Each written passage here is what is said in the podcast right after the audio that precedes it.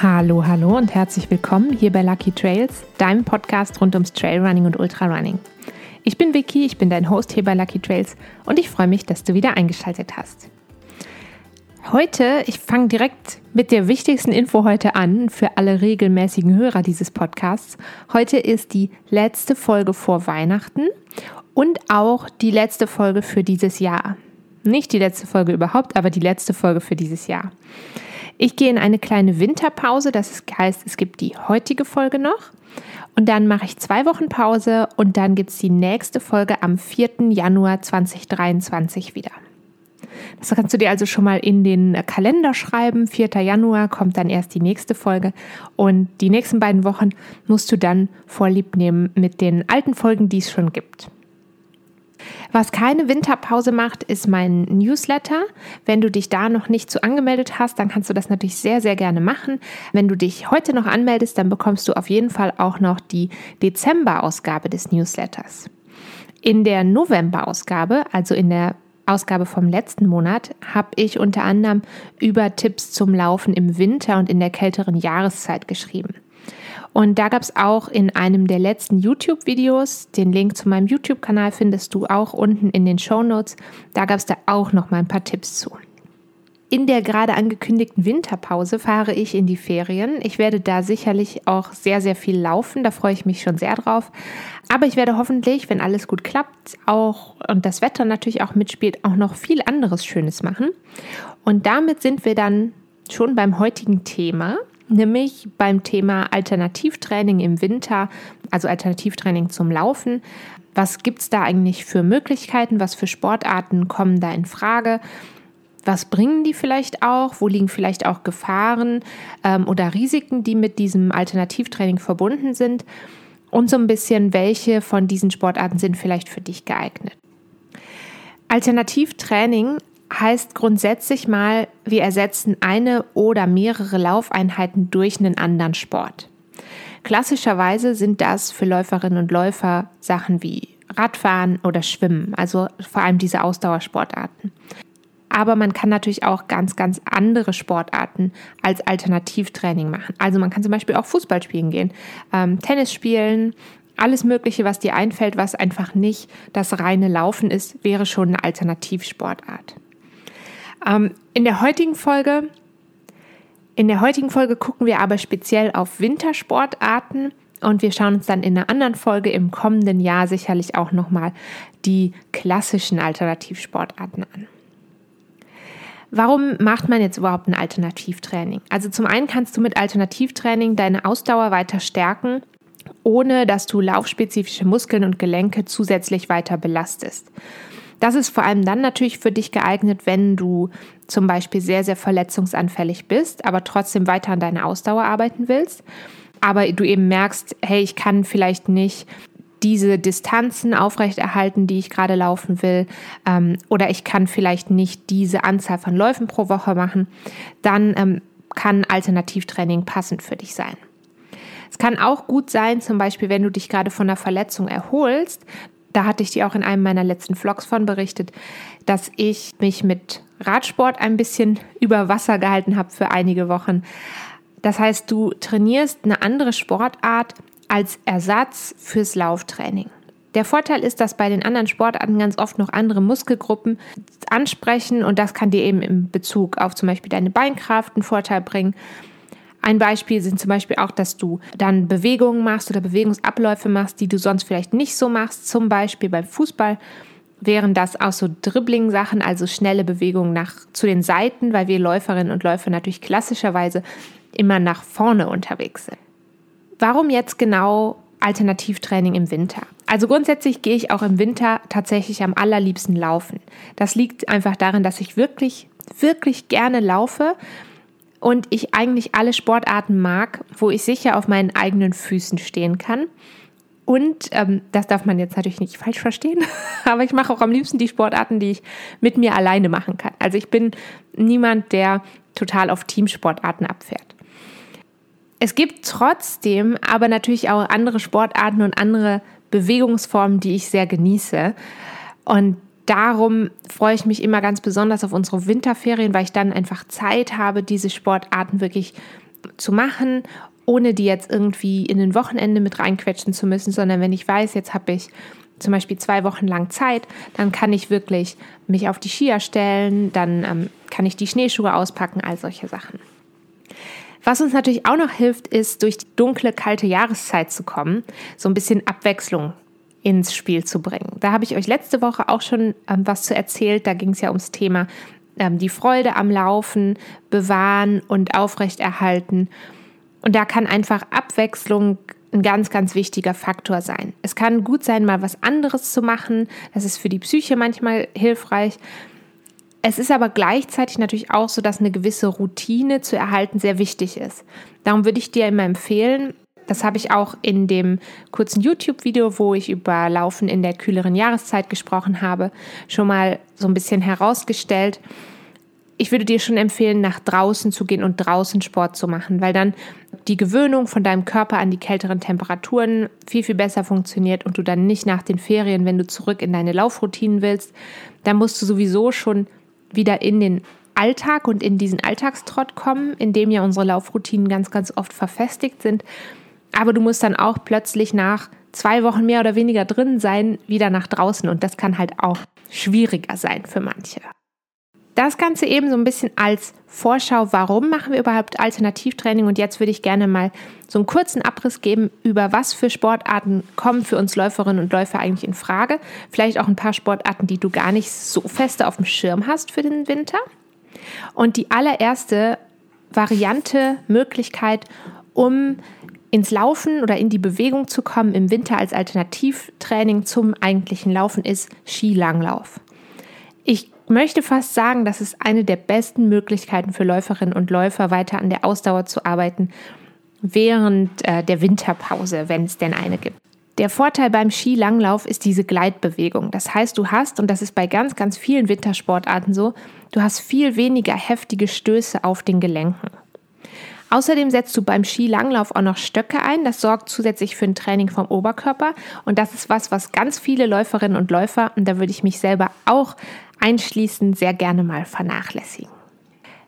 Was beim Langlauf aber fehlt, das ist diese kräftige Abstoßbewegung mit dem Fuß, die fürs Laufen natürlich super wichtig ist. Ich würde trotzdem sagen, dass sich Skilanglauf ganz wunderbar als Ergänzung oder als Alternativtraining eignet, weil es eben ein tolles Ausdauertraining ist. Es trainiert auch noch deine Bewegungsabläufe koordiniert und fokussiert durchzuführen. Denn wenn du dich auf Langlaufskier stellst, dann ganz egal, ob du jetzt klassisch in der Spur fährst oder ob du Skating machst, dann brauchst du eine sehr, sehr gute Technik. Und darum ist Skilanglauf eben neben dem Ausdauertraining, neben der Stabilität und Kraft, die uns das gibt, die auch durch den Stockeinsatz ja auch zum Teil kommt, ist es eben auch sehr, sehr gut geeignet für alle, die eben üben wollen, ihre Bewegungsabläufe ein bisschen besser koordinieren zu können. Zu dem Thema, so ein bisschen Technik trainieren sozusagen, gab es auch gestern ein neues YouTube-Video. Also das Video verlinke ich dir auch sehr, sehr gerne nochmal unten in den Show Notes. Da ging es ums Thema Lauftechnik. Jetzt hast du natürlich das Problem, dass du für Skilanglauf normalerweise Schnee brauchst. Und ich weiß, dass nicht jeder den Luxus hat, in der Nähe von einem Skigebiet oder von zumindest einer Langlaufloipe zu wohnen. Das heißt aber, du hast auch, wenn du keinen Schnee vor der Haustür hast, die Möglichkeit, diese Bewegungsabläufe ähm, zu nutzen und die Vorteile aus dem Skilanglauf auch auf die Straße zu bringen. Eine relativ einfache Variante sind Inline-Skates. Das ist auch was, was du natürlich das ganze Jahr über machen kannst. Und natürlich der Skiroller. Skiroller ist eigentlich wie ein Langlaufski, aber mit Rädern. Da hast du einfach den Vorteil, dass du da auch noch mit dem Stockeinsatz unterwegs bist. Genau, das Equipment, das kannst du mieten, egal ob du jetzt mit oder ohne Schnee arbeitest. Und das kannst du dann zum Beispiel für eine ganze Saison mieten und dann kommst du dich auf jeden Fall auch günstiger, als für einzelne Wochenenden was mieten zu müssen. Ein anderes potenzielles Alternativtraining für Läuferinnen und Läufer im Winter kann Eislaufen sein. Eislaufen hatte ich ehrlich gesagt am Anfang gar nicht so fest auf dem Schirm. Das ist aber auch ein, natürlich ein großartiges Ausdauertraining. Du hast auch wieder diese Gleitbewegung wie beim Skilanglauf. Was du hier auch noch hast, wenn du jetzt, du hast natürlich zwei Varianten, sage ich mal, zwei grobe Varianten vom Eislaufen. Du kannst entweder mehr in Richtung Eisschnelllauf gehen, dann stärkst du durch diese leicht nach vorn gebeugte Haltung deine Rückenmuskulatur und dadurch, dass du ja so in die Knie gehst, stärkst du auch deine Oberschenkelmuskulatur. Wenn du jetzt eher tänzerisch begabt bist, ich bin's nicht, aber cool, wenn man das kann, dann kannst du natürlich auch Eistanz oder Eisakrobatik oder so ausprobieren. Da würde ich zum einen den Ausdauerfaktor nicht unterschätzen. Ich glaube, dass das irre anstrengend sein kann und dass das irre gut für die Ausdauer ist. Auf der anderen Seite trainierst du aber auch noch ähm, Faktoren wie Gleichgewicht und Körperkoordination. Und das kann auch in der Saisonvorbereitung oder das kann auch auf jeden Fall was sein, was du im Winter nochmal so ein bisschen in den Fokus rücken kannst. Und deswegen ähm, sich auf die Schlittschuhe zu stellen, ist definitiv eine tolle Möglichkeit. Wenn du natürlich, sag ich mal, schneller unterwegs sein willst beim, beim Eislaufen, beim wie Eisschnelllauf, je nachdem, wie schnell du dann wirst, hast du natürlich zum einen die Voraussetzung, dass du das am besten schon ein bisschen kannst oder vielleicht bist du auch super lernfähig und kannst es sehr, sehr schnell lernen. Also ich glaube, was schwieriger ist, ist da tatsächlich eine groß genug freie Eisfläche zu finden, um das zu üben wenn du nicht in die Eishalle gehst, dann pass bitte ganz, ganz gut auf dich auf und klär ab, ob die Gewässer, auf die du gehst, natürlich auch schon wirklich sicher und freigegeben sind. Ein Alternativtraining, das oft ein bisschen unterschätzt wird oder vielleicht auch vergessen wird, ist Walken und Wandern. Zügiges Walken und Wandern ist ein perfektes Zone 1 Training. Das heißt, du bist in einer ganz, ganz niedrigen Herzfrequenzzone unterwegs und du hast dieselbe, mehr oder weniger dieselbe Bewegung, dieselben Muskeln, die du ansprichst, aber du hast trotzdem ein gewisses Maß an Gelenkschonung gegenüber vom Laufen. Das heißt, Walken und Wandern empfiehlt sich eigentlich zum Beispiel für alle, die nicht lange laufen gehen können oder wollen was du natürlich im Hinterkopf behalten kannst, ist, dass du hier weniger Kalorien verbrauchst als beim Laufen oder auch bei anderen Wintersportarten. Du kannst aber natürlich auch hier ganz gezielt zum Beispiel Strecken mit Bergauf und Bergab suchen und du kannst auch, wenn du auf einer Schneedecke zum Beispiel wanderst, das würde ich auch nicht unterschätzen, das stärkt deine Beinmuskulatur sehr gut, weil das natürlich viel, viel anstrengender ist, als auf einem, sag ich mal, auf einer geteerten Straße unterwegs zu sein. Als Alternative dazu kannst du natürlich auch Schneeschuhe unter deine Füße schnallen. Mit Schneeschuhen kannst du sowohl wandern als auch laufen, also wirklich rennen. Das erfordert ein bisschen Übung, sowohl das Gehen mit den Schneeschuhen, wenn du das noch nie gemacht hast, aber vor allem auch das schnelle Laufen, wenn du das ausprobieren willst. Im Vergleich zum Skilanglauf hast du hier wirklich eine gezielte Abdruckphase. Du musst auch deine Knie sehr, sehr hochheben. Das ist was, wo ich nicht so gut drin bin, beim, bei der normalen Laufbewegung, wo ich mich auch selber immer wieder daran erinnern muss. Ähm, und das sind so Faktoren, wo du quasi ganz gezielt nochmal einzelne Bewegungsabläufe auch trainieren kannst. Und jetzt nicht unterschätzen, dass mit Schneeschuhen zu laufen ist sehr viel anstrengender, als man im ersten Moment denkt. Vorausgesetzt natürlich, du bist auch schon im tieferen Schnee unterwegs. Also natürlich nicht auf einem gemachten Winterwanderweg, da brauchst du in der Regel keine Schneeschuhe anziehen. Was du brauchst fürs Schneeschuhwandern ist viel Muskelkraft in den Beinen und auch ein gewisses Maß an Gleichgewicht. Das heißt, auch deine Balancefähigkeit wird dabei noch mal ein bisschen trainiert. Beim Schneeschuhlaufen und auch bei der nächsten Wintersportart, um die es geht, bitte immer darauf achten, dass du sicher unterwegs bist.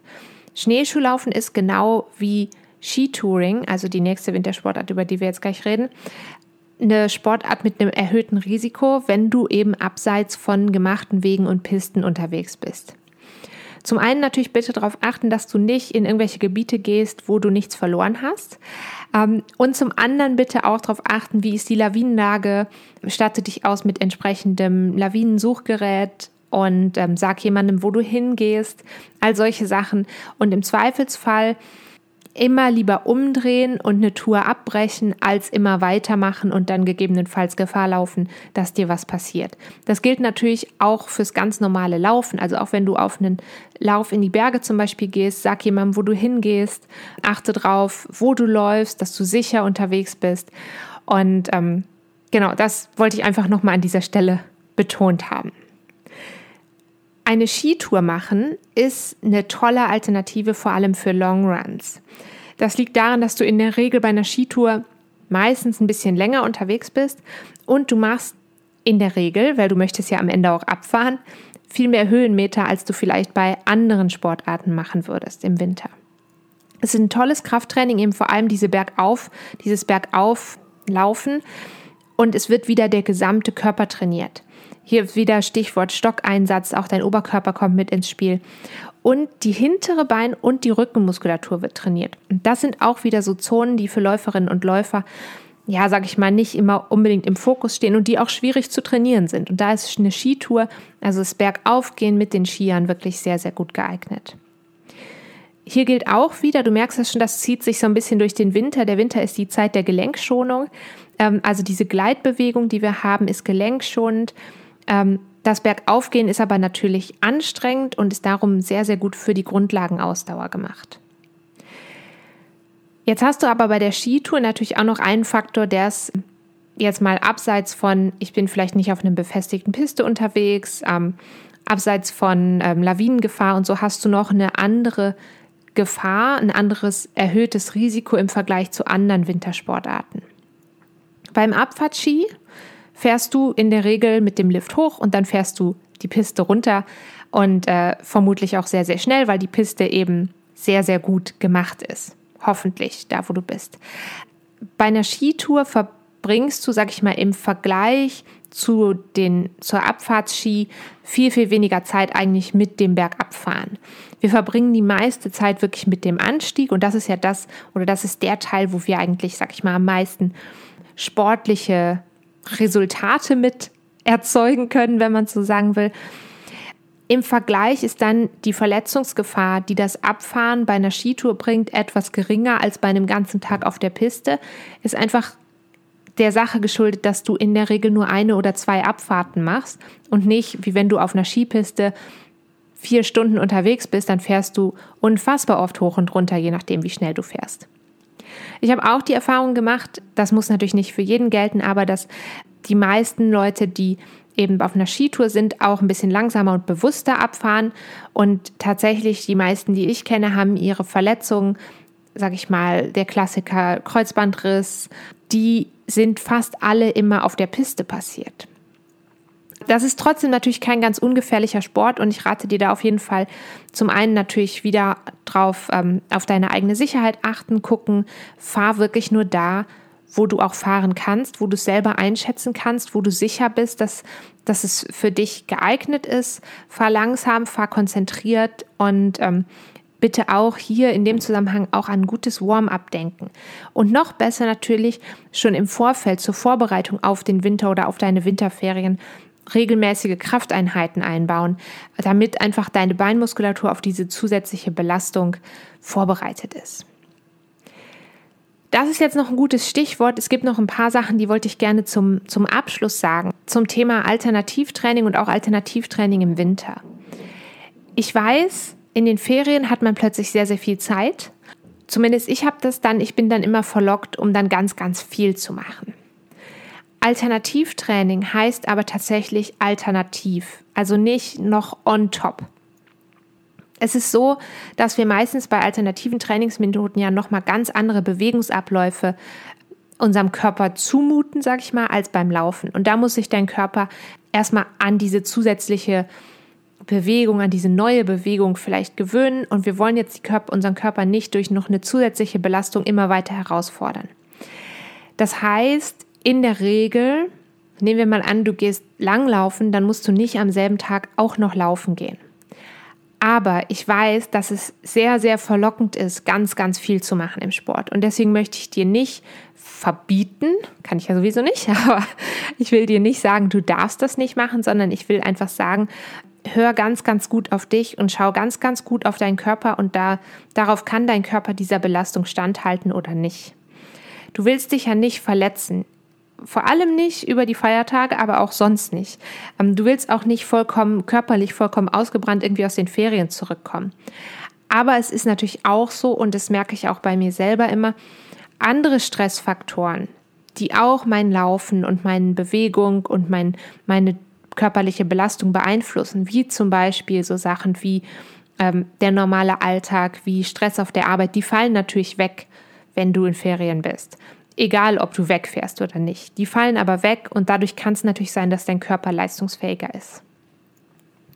Denk auch dran, wenn du jetzt zum Beispiel Langlauf machst, das heißt nicht, du musst genauso lange unterwegs sein wie bei einem normalen Lauf, den du machen würdest.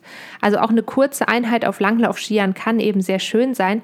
Und bloß weil du sonst vielleicht zwei Stunden laufen gehst, heißt das nicht, dass du jetzt auch mit der neuen Sportart mindestens zwei Stunden dich bewegen musst. Also du kannst auch nach einer Stunde sagen, hey, das reicht mir für heute und das war schön.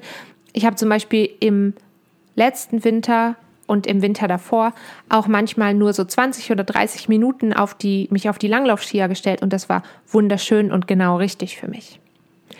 Ich bin auf jeden Fall sehr, sehr gespannt, was du im Winter ausprobierst. Ich wünsche dir einen ganz tollen restlichen Monat und verabschiede mich jetzt in die kleine Winterpause.